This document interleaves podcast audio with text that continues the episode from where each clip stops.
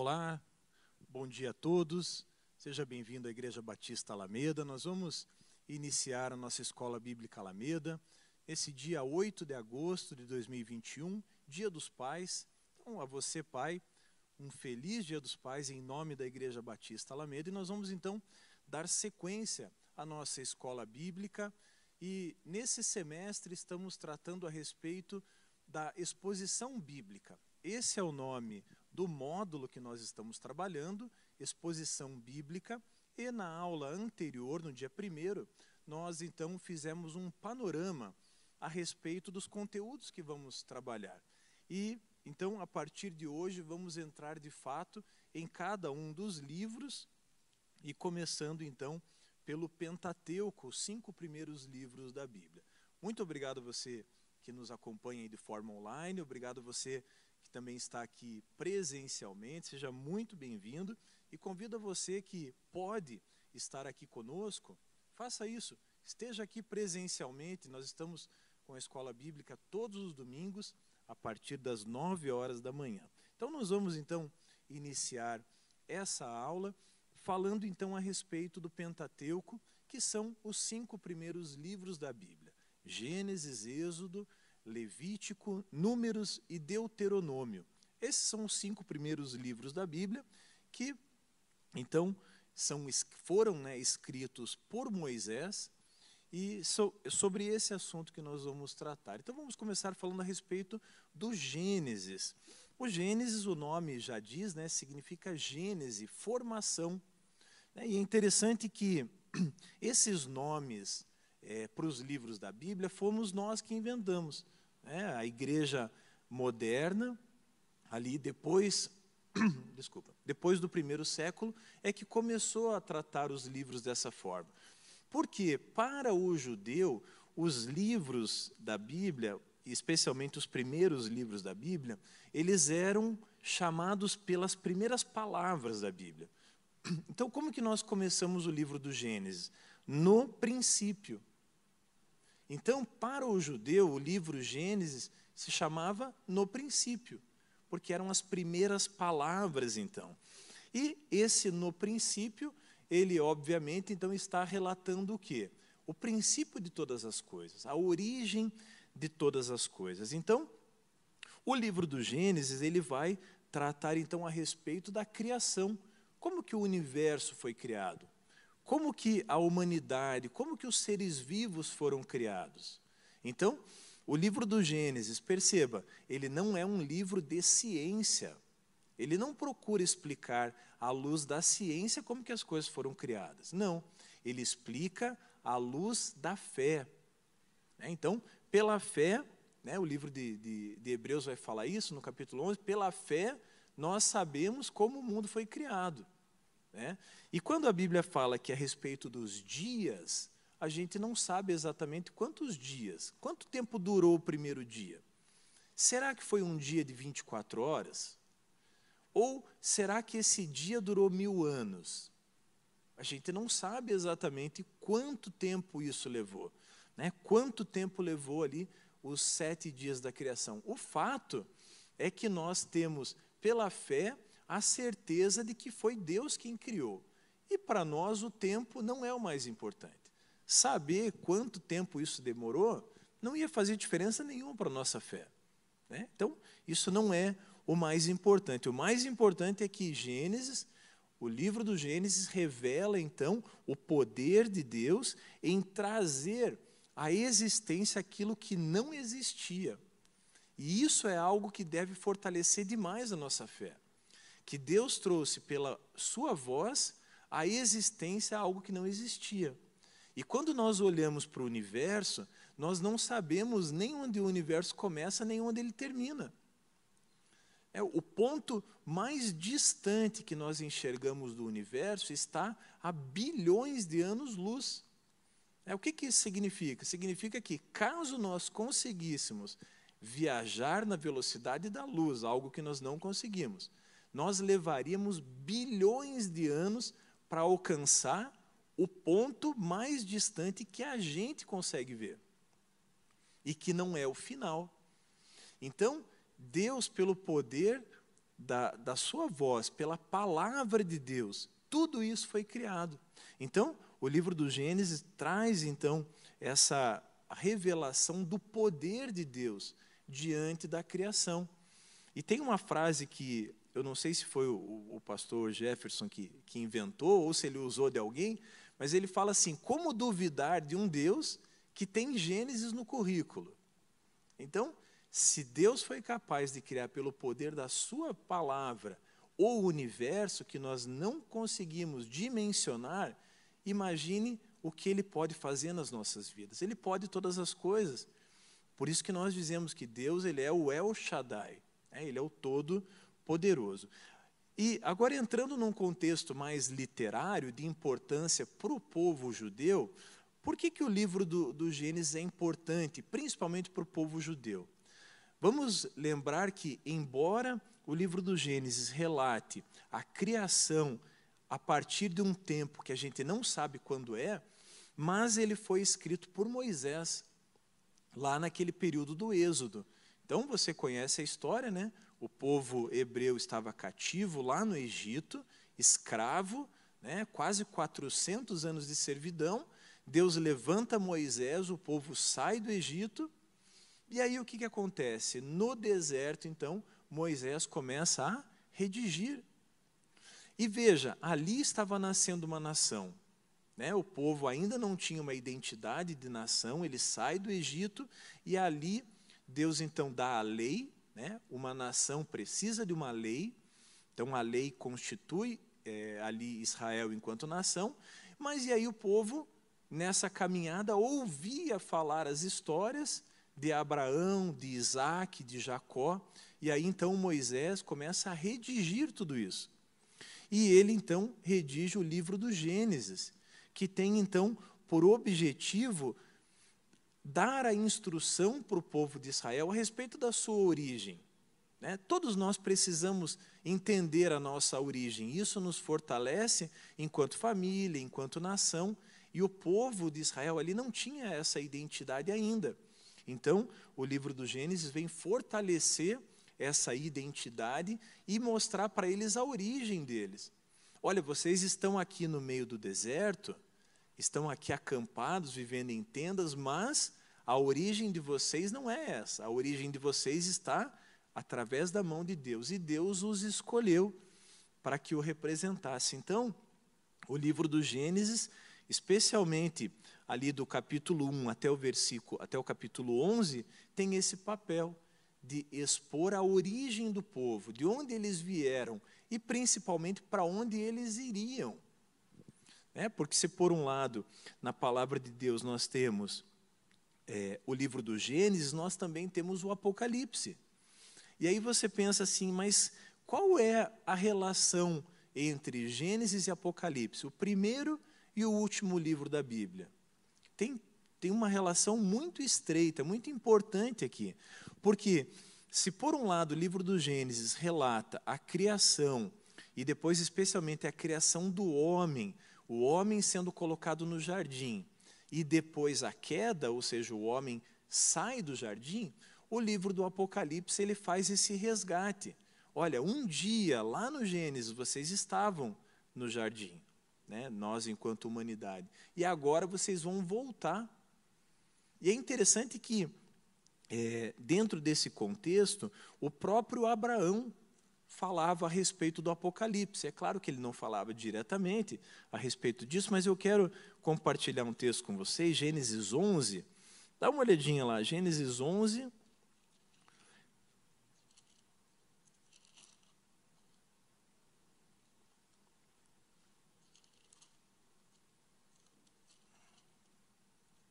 Aliás, me perdoe, não é Gênesis 11, não, é Hebreus 11. Hebreus 11. Lá na galeria dos heróis da fé, o autor aos Hebreus vai dedicar ali 12 versículos para falar sobre Abraão. Então, a partir do é, Hebreus 11, a partir do versículo 8, ele vai falar a respeito de Abraão. Pela fé, Abraão. E aí, eu quero, eu quero me concentrar com você agora lá no versículo 10. Olha o que, que ele diz no versículo 10. Hebreus 11, 10.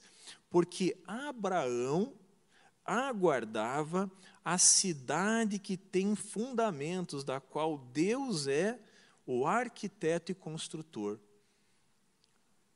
O que, que o autor aos Hebreus, aqui, por revelação do Espírito, está falando a respeito de Abraão? Abraão creu que Deus tinha um lugar preparado para ele. E é interessante que, ali no versículo 13, ele vai dizer assim: ó, todos esses morreram na fé, não obtiveram as promessas. Então veja, mesmo Abraão tendo conquistado tudo que ele conquistou, aquela promessa que ele aguardava de uma cidade que tem fundamentos, da qual Deus é o arquiteto e construtor, ele não alcançou. Por quê? Porque Abraão estava aguardando a nova Jerusalém. Então, Abraão, por revelação da parte de Deus, é, recebe isso e o autor aqui aos Hebreus, da mesma forma, então transmite isso.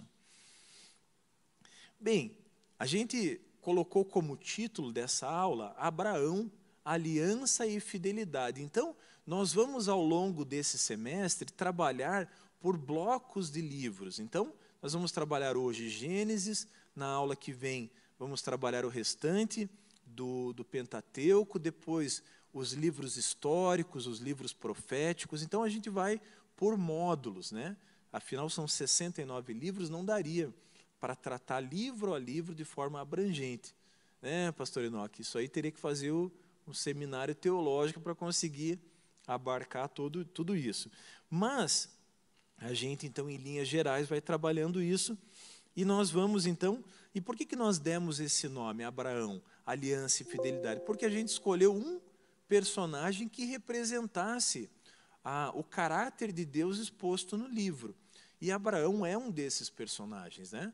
Abraão, chamado amigo de Deus, o pai da fé, ele então recebe, ali em Gênesis 12, eu queria que você abrisse ele agora sim, no livro de Gênesis, no capítulo 12, ele recebe então uma promessa da parte de Deus, e ali meus irmãos, é estabelecida uma tríplice aliança. Olha só, uma aliança tripla de Deus com Abraão. Mas o que é essa aliança tripla? Gênesis 12, a partir do versículo 1 até o versículo 3, vai falar aquilo que Deus tinha prometido para Abraão. É, então, se a gente voltar um pouquinho, Abraão era filho de Terá, Deus fala para Terá, Deus não falou no primeiro momento para Abraão, ele falou para Terá, sai dessa terra. Abraão, o pai, né, Terá e, o, e os filhos e todo o clã moravam numa cidade chamada Ur, Ur dos Caldeus. Onde que fica isso? O, a localização exata a gente não sabe, mas ficava na Mesopotâmia, né, que é um lugar que significa entre rios, entre o rio Tigres e o Eufrates. Então, Hoje, se a gente olhar no mapa, onde que era isso? Onde que Abraão estava? É ali mais ou menos onde está o Iraque. É, onde tem o Iraque, mais ou menos ali. Então, Deus fala para Terá, o pai de Abraão, sai da tua terra. Então, Terá sai com toda a sua família, mas ele não chega em Canaã. Porque Deus vai falar para ele, sai da tua terra e vai para Canaã. Só que ele para no meio do caminho. Né? Ele para, é, ele para no meio do caminho, numa cidade chamada Arã.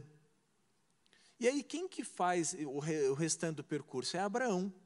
Então, Abraão dá continuidade àquela, àquela promessa que foi feita ao pai dele e continua para chegar em Canaã. Agora, veja, Deus faz uma aliança tríplice com ele. Por quê? Porque Deus vai prometer para Abraão a terra, né? ele vai falar que ele vai dar a terra para Abraão, ele fala assim, ó, no versículo 1: Sai da tua terra, da sua parentela, da casa do teu pai, e vá para a terra que lhe mostrarei. Então, Deus prometeu terra para Abraão. Ó, você vai sair daqui, eu vou te dar um lugar para você se estabelecer. Mas Deus também promete para Abraão uma descendência. E essa parte é a parte que mais nos chama atenção na história de Abraão. É porque ele já era idoso, ele não tinha filhos.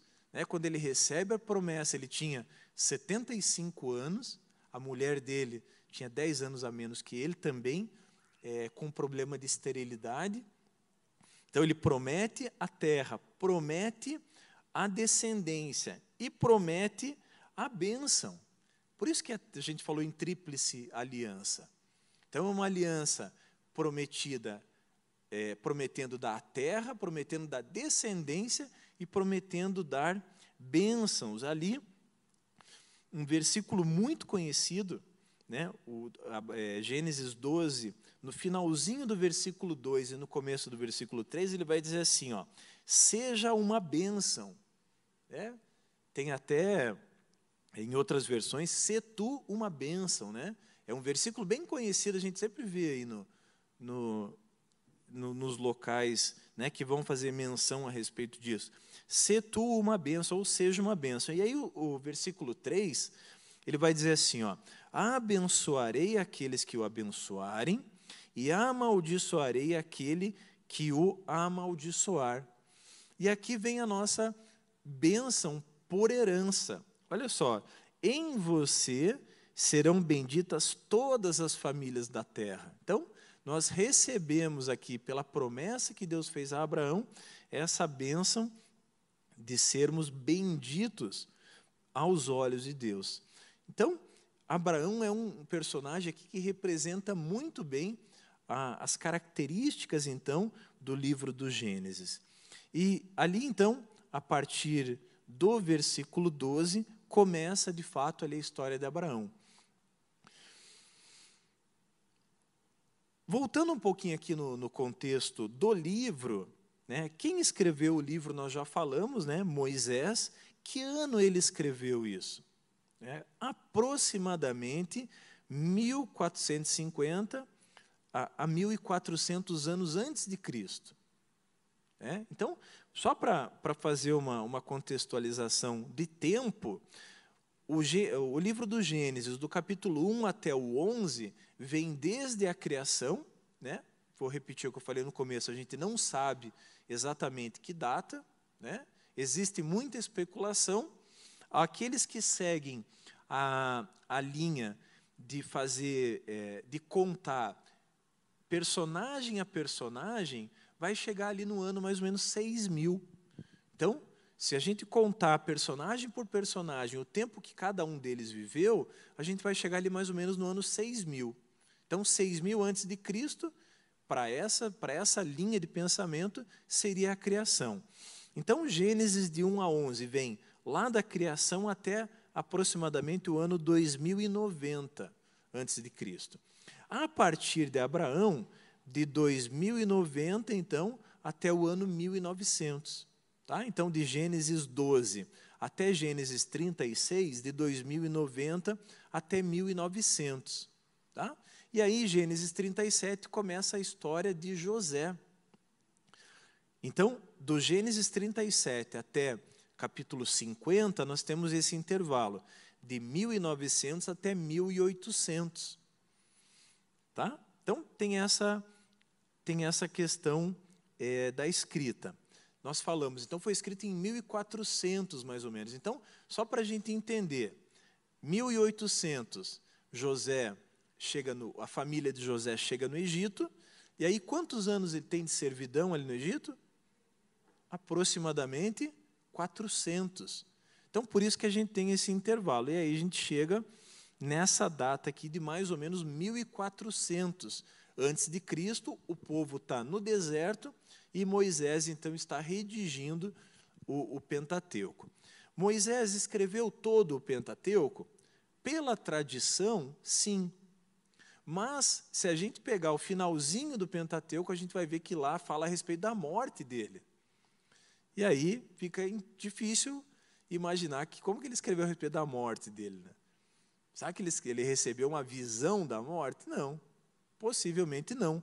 Alguém terminou de escrever o livro.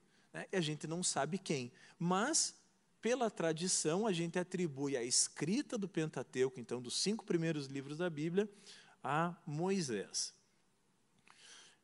É, alguns temas que são recorrentes no livro do Gênesis, e especialmente que atingem a vida de Abraão, né, tendo em vista que a gente pegou Abraão como referência, um desses temas é a esterilidade. Como a Bíblia fala né, a respeito da esterilidade? Várias gerações a gente vê, a gente vê Sara, depois vê Rebeca. É, então, a gente vê a, a sequência dessa esterilidade. Né? Raquel também. Então, vários personagens com essa questão da esterilidade. Isso é um tema recorrente. E isso nos ajuda a entendermos, de fato, que precisamos confiar em Deus acima de qualquer outra coisa. É aquilo que nós falamos: se Deus foi capaz de criar todo o universo pelo poder da Sua palavra, será que Ele não é capaz de curar uma esterilidade, por exemplo? Ele pode todas as coisas, né? Vou repetir o que eu falei no começo.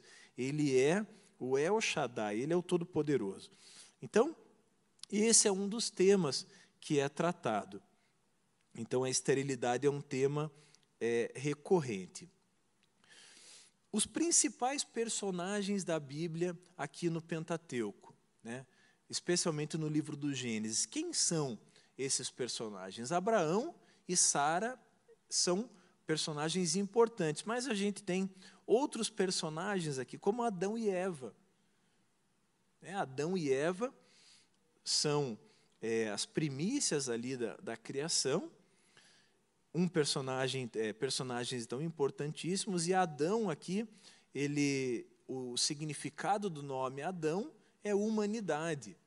É, então, a gente pode entender aqui Adão como nome né, dado por Deus para Adão, ou entender Adão ali como o representante, a primícia ali da, da humanidade. Outros personagens muito conhecidos também, Noé, Noé talvez seja um dos personagens bíblicos que todo mundo conhece, desde a criancinha. Você pergunta lá para a criancinha, ela vai falar do dilúvio, né? A criancinha que frequenta a escola bíblica, né? É, ela vai saber a história de Noé. E veja que esses personagens, tanto Abraão, Noé, são marcados por aliança. É, e como isso nos ensina?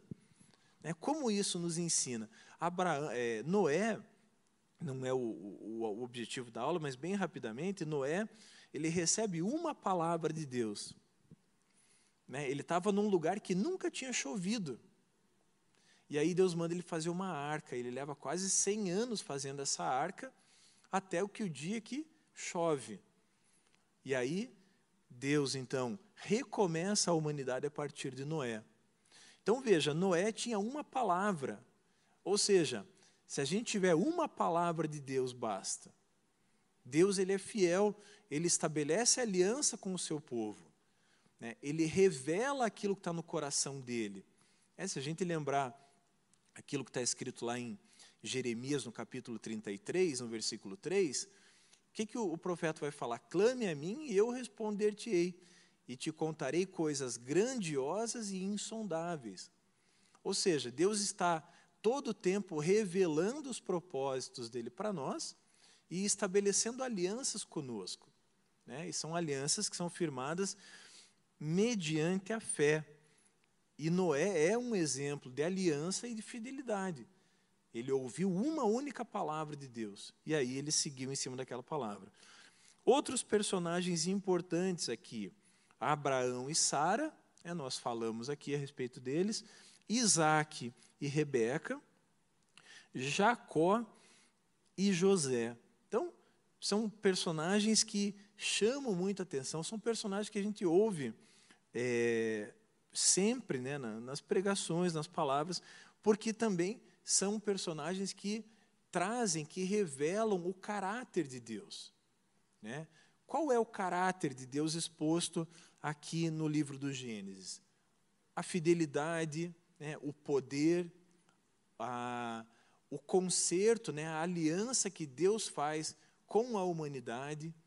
Embora Deus não precise da gente para executar os planos dele, Deus ele faz questão de nos de atrair a nossa atenção, atrair o nosso coração e de compartilhar coisas conosco.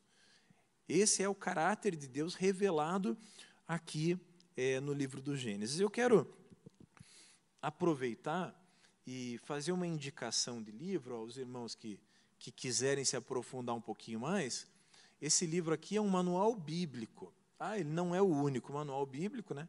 Tem outros muito bons também, da, da Sociedade Bíblica Brasileira, é muito bom. Mas esse aqui, ele é até compacto, né, por ser um manual bíblico, e ele vai tratar livro por livro. É, então, Manual Bíblico do John MacArthur. Ele deve estar em torno aí de 35 reais, né, para um livro desse tamanho, né, para a qualidade do livro, é um, um preço bem razoável. Então, os irmãos que quiserem adquirir, pela internet sempre é mais barato. Né? Então, digita lá no, no Google Manual Bíblico, você vai encontrar o livro. É um livro muito, é um livro muito bom, ele é, tem um resumo, um panorama, bem dentro daquilo que a gente está tá tratando aqui. Uma outra questão que eu queria compartilhar com os irmãos, uma, algo que está no livro do Gênesis para a gente pensar, é a respeito é, da nossa constituição enquanto seres humanos. Nós, né, seres humanos, a Bíblia diz que nós somos a coroa da criação. Né? Mas o que, que nos diferencia? Por que, que nós somos chamados coroa da criação? E eu queria compartilhar algo com vocês que nós, apesar de sermos pó, né? O nosso corpo é pó, a Bíblia diz que nós somos pó e ao pó retornaremos, mas apesar de nós termos termos uma porção da terra, nós também temos uma porção do céu. E é isso que nos diferencia.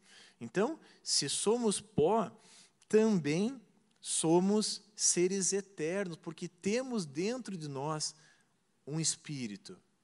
E a Bíblia diz que o nosso espírito, ele volta para Deus quando o nosso corpo vai para o pó. Então, o livro do Gênesis ele vai tratar a respeito da queda, né? ele vai tratar a respeito da entrada da morte, mas também, como nós falamos anteriormente, através aqui de Abraão e de José também, vamos falar a respeito de José, ele dá essa perspectiva futura. Então, mesmo quem estava lá na época do Gênesis, mesmo com a queda, mesmo com a entrada do pecado no mundo, havia ali ainda uma perspectiva futura, uma perspectiva de uma vida eterna. José, quando é, está para morrer, ele vai falar para os irmãos dele: Olha, Deus certamente visitará vocês. É, do que, que José estava falando? José estava tendo uma revelação futura. Ele estava entendendo que eles estavam ali no Egito, apesar de, de terem ali fartura, de terem sido muito abençoados ali no Egito, José estava enxergando o futuro. E o livro do Gênesis é fundamental nisso, para também nos ajudar a termos uma perspectiva futura. José vai falar: certamente Deus visitará vocês.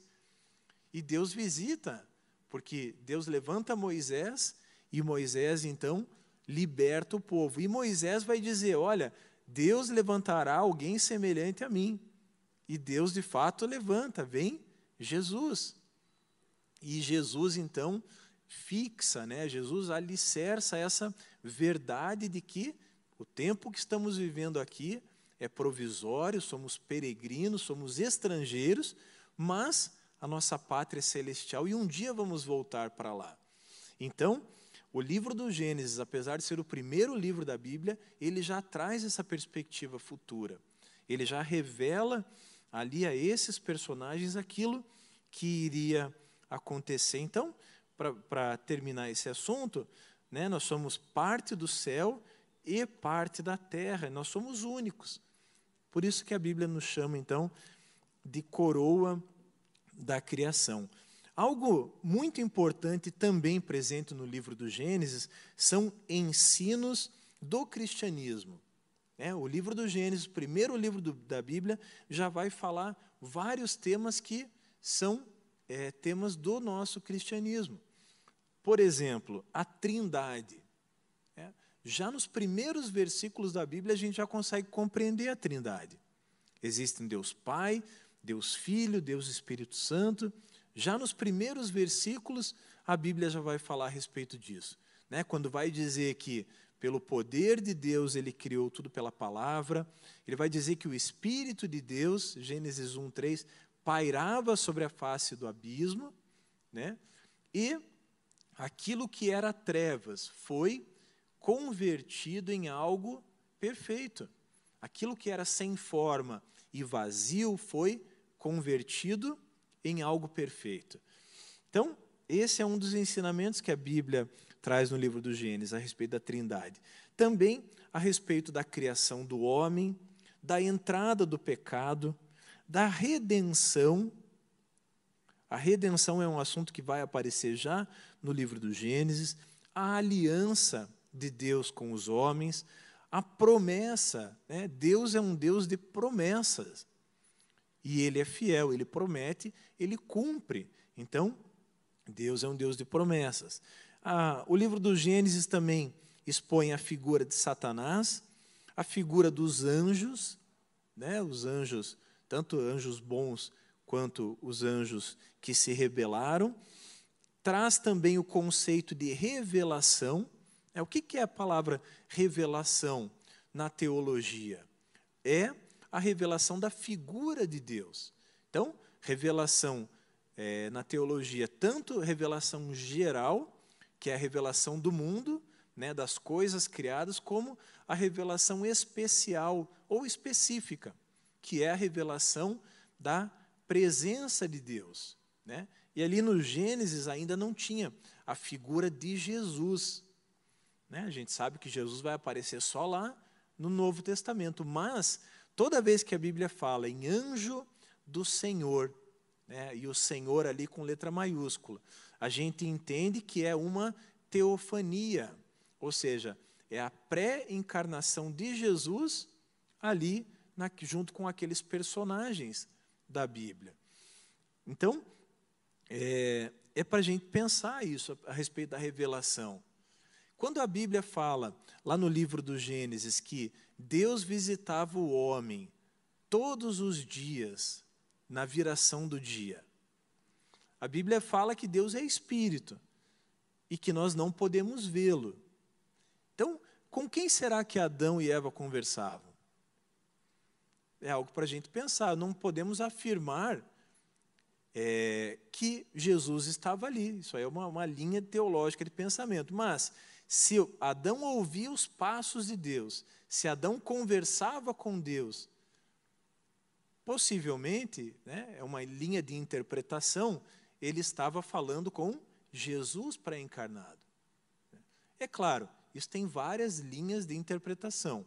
Uma delas, que é, é, diferente dessa, que a gente também pode pensar, é que quando a Bíblia fala lá no hebraico a respeito do ver, esse ver ele pode significar a, a, a, o sentido de percepção. Né? Então, viu Deus face a face. Não, mas não viu Deus, ele percebeu Deus. Ele sentiu a presença de Deus. É, você no teu quarto, no teu secreto, pode ver a Deus. Não que você vá ver uma forma específica, mas você pode perceber a presença de Deus. Você sentiu que Deus estava ali. Então, essa ideia do ver, ela também pode transmitir essa ideia do perceber através dos sentidos, não necessariamente através da visão. Um outro assunto tratado aqui no livro do Gênesis é a respeito de Israel. A gente sabe que Israel, enquanto nação, vai surgir somente lá no Êxodo, mas ali no livro do Gênesis a gente vê também Jacó, né, cujo nome significa enganador, trapaceiro. Ele tem o nome dele transformado para Israel. Outro tema aqui tratado no, no livro do Gênesis a respeito do juízo de Deus. Né? Deus, ele desde o começo deixa muito claro que existe uma relação entre princípios que devem ser cumpridos para que promessas sejam liberadas sobre o povo. Né? Foi assim durante toda a caminhada do povo no deserto.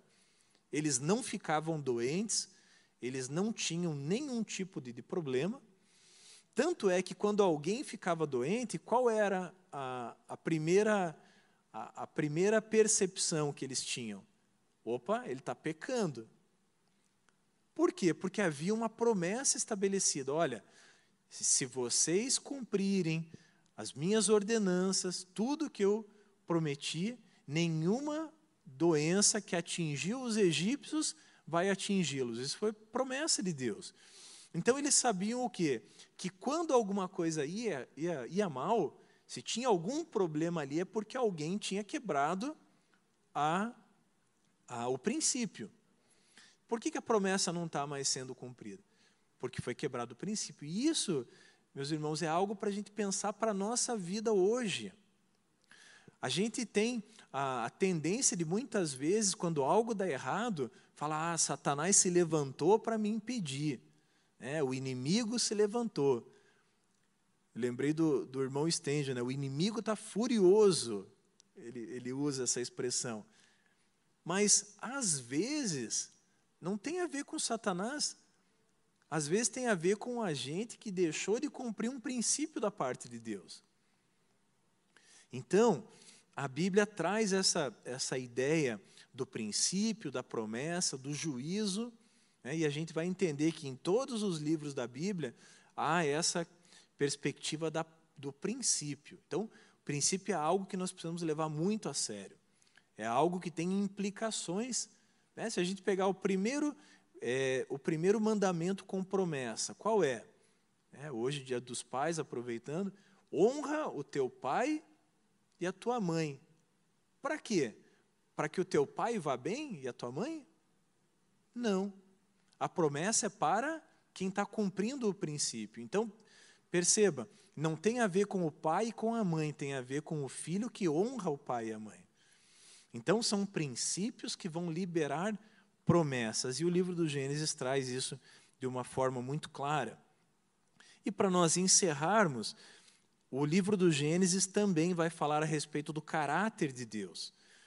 Vai falar a respeito de um Deus que é o Criador de todas as coisas, é um Deus fiel, é um Deus poderoso, justo, amoroso, misericordioso e providente. E Deus ele é eterno. Então, tudo aquilo que a gente vê Deus fazendo no livro do Gênesis é algo que está ao alcance das nossas vidas hoje também. Basta que a gente perceba a maneira como Deus está se movimentando, a maneira como Deus está se revelando e as mesmas promessas, as mesmas bênçãos, o mesmo Deus lá de dois, três mil anos antes de Cristo é o mesmo Deus hoje. É, Hebreus vai dizer que Jesus Cristo ele é o mesmo ontem, hoje e sempre. Né? E Jesus é Deus. Então, Deus é o mesmo ontem, hoje e sempre. Então, todos os princípios, todo o caráter de Deus revelado aqui, para esse tempo, é o mesmo caráter que Deus revela para a sua igreja hoje. Amém?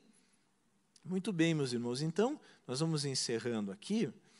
É, e quero você que está em casa, fazer o convite para você para o próximo domingo, dia 15, convidar você para que você esteja aqui conosco. Rapidamente contando aqui, nós estamos aqui em aproximadamente 30 pessoas, mais ou menos, né?